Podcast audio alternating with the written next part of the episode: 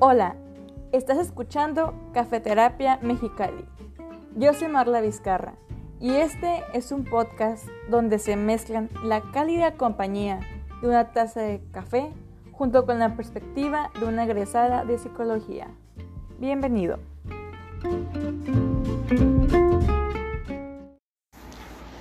Cafeterapia, episodio 8.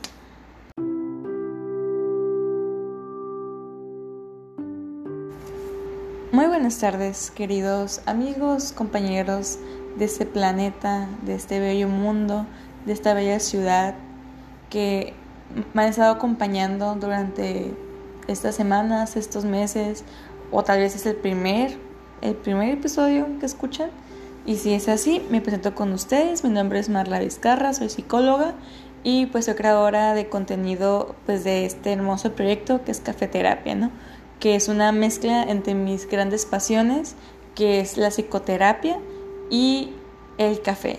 Y partiendo de ese punto, que es el café, los invito a que vayan por su tacita de café o de tecito, que de manzanilla, que de té verde o un vinito, ¿por qué no?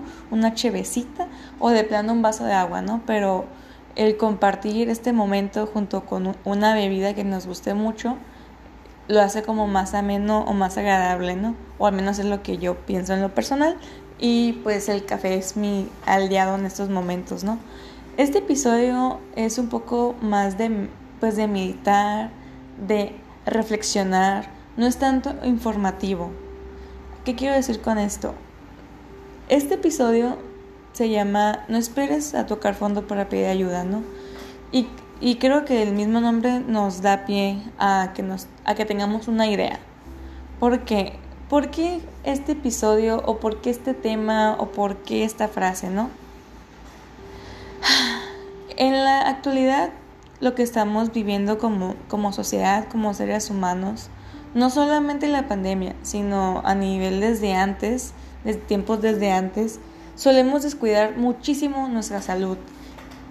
Y por salud me refiero tanto a la física como a la mental, ¿no? En la física, desde que estamos postergando ir con un médico con una persona que estudió, que se preparó, que se especializó para poder tratar algún malestar que nosotros presentamos, preferirnos optar por algún remedio casero, por algo que vi en, internet, por el consejo que me dio fulanito que le funcionó a él, pero, pero pues realmente no sabes si te va a funcionar a ti o no.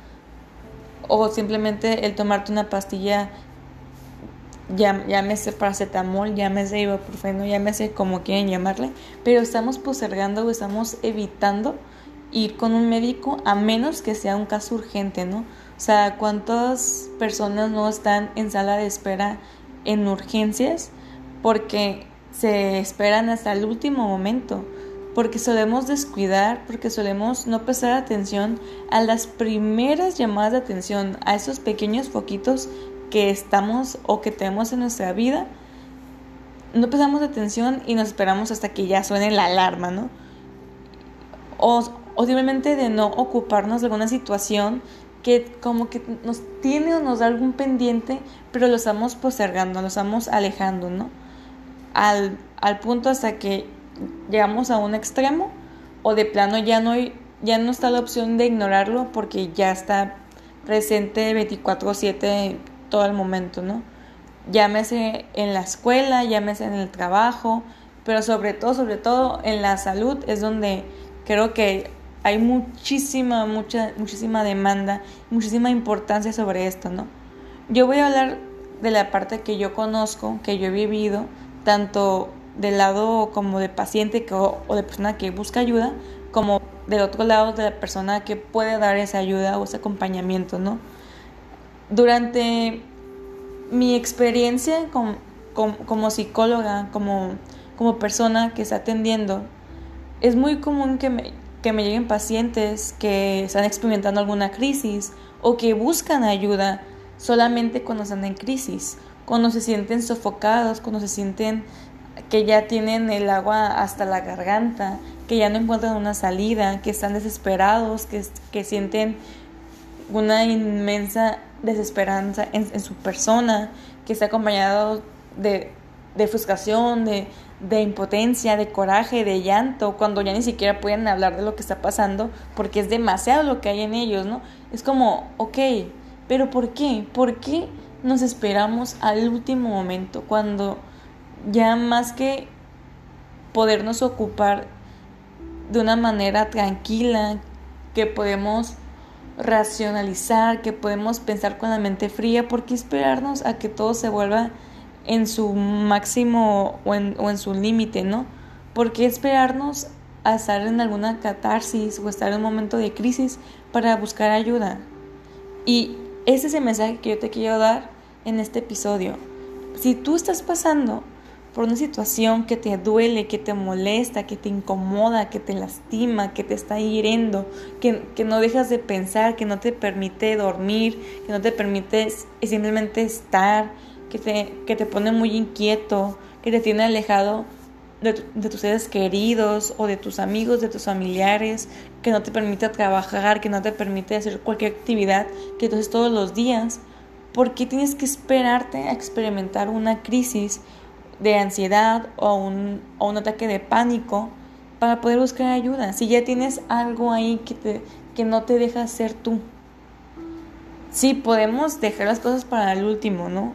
Eh, pero también podemos hacer la diferencia. O sea, es algo que es muy común el que dejemos las cosas al último y, se, y es algo más común de lo que uno quisiera.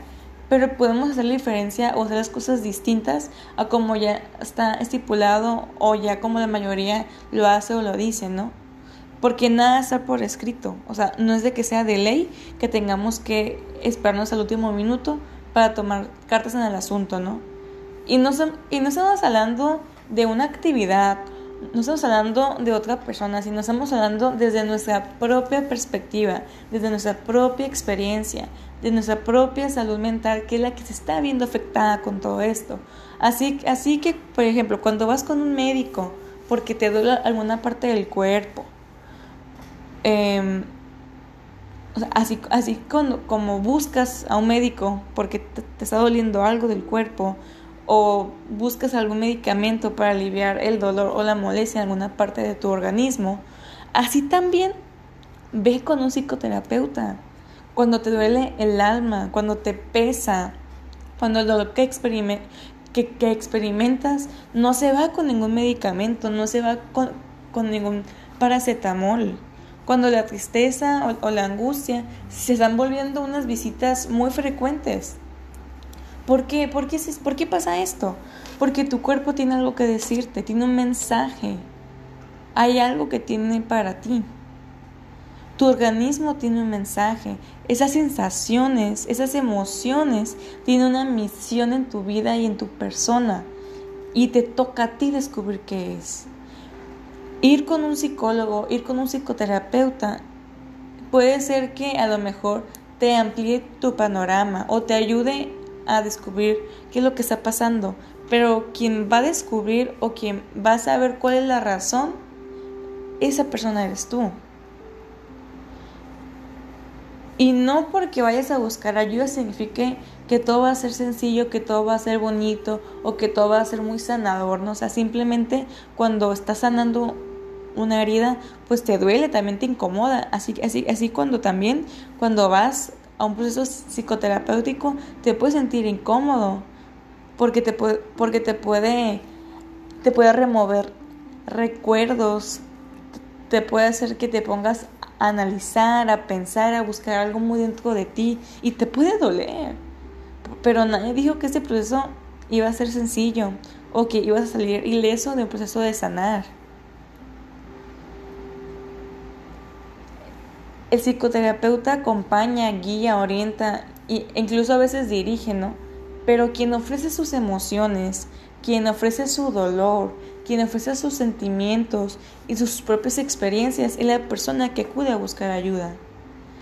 Entonces te invito a ti que me estás escuchando, que te preguntes a ti mismo si existe algo que esté perturbando a tu persona, que esté perturbando tu paz o que te la esté quitando si tienes alguna molestia que va, va más allá de lo físico, que pongas atención a esa molestia, que prestes atención dónde la estás sintiendo, en qué parte de tu cuerpo, en qué momentos del día te pasa, o si te pasa en la noche, cuánto tiempo dura, si hay algo o alguien que lo provoca, que, que, que prestes atención, que te escuches, que pongas atención a lo que estás sintiendo. Escuches ese mensaje que tiene que decirte y así, escuchando todo esto y prestando atención, puedan ir juntos a la búsqueda de tu bienestar en un proceso psicoterapéutico.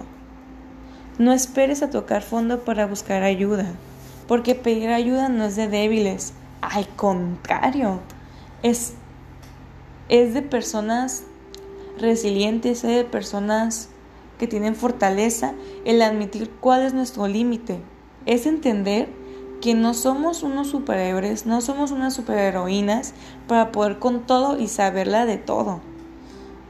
Es el hecho de poder respetar nuestras capacidades y aceptar las capacidades de los demás. Es saber que alguien se ha estado preparando durante años para nuestro encuentro. Llámese psicólogo, llámese psiquiatra, llámese médico. Esa persona se estuvo preparando para nuestro encuentro, para ese momento en el que estamos compartiendo lo que estamos pasando. Que esa persona está esperando el momento justo en que podamos cruzar caminos y así poder ayudarnos mutuamente y ayudarnos a crecer. Porque somos un equipo. Serás un equipo con alguien. Ninguna de las dos partes es más o es menos que la otra, porque se necesitan, se complementan. Si te atreves a pedir ayuda, déjame felicitarte, déjame aplaudirte, porque estás siendo valiente. Estás siendo valiente al alzar tu voz, al alzar tu voz a decir, yo necesito ayuda, yo ya no puedo solo.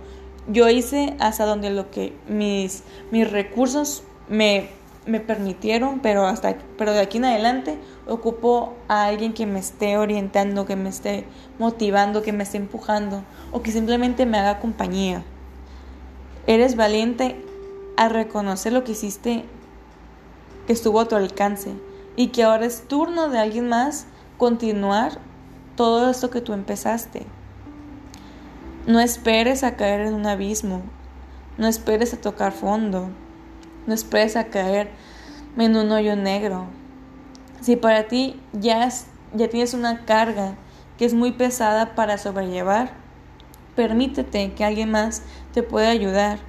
Entre dos personas el peso es más ligero, la carga es más ligera. No esperes a tocar fondo. Al comenzar a caer en ese fondo o, que apenas estás cayendo en ese, en ese hoyo, en ese fondo, agárrate de una mano amiga, de esa mano amiga que te va a ayudar a cargar a esa mano amiga que te ayude a cargar tus fuerzas, a, que puedas cargar en el sentido de reponerte las pilas a tus fuerzas internas y así poder salir.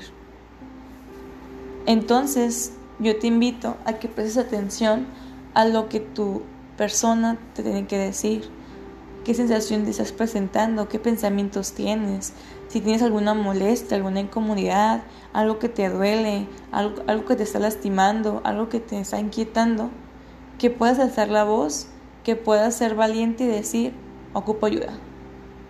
Yo ya no puedo solo, necesito ayuda. Y así vas a ayudarte a ti mismo, más de lo que imaginas. El primer paso es el más difícil. Los siguientes, estando acompañados de la persona adecuada para ti en ese proceso, va a ser más ligero. No va a ser sencillo, pero va a ser más ligero. Y a la larga van a estar encaminados juntos a cumplir el objetivo que es tu bienestar. Así que te invito que por favor no esperes a tocar fondo para pedir ayuda. Soy la psicóloga Marla Vizcarra y nos vemos en un, y nos estamos escuchando y viendo en un próximo episodio.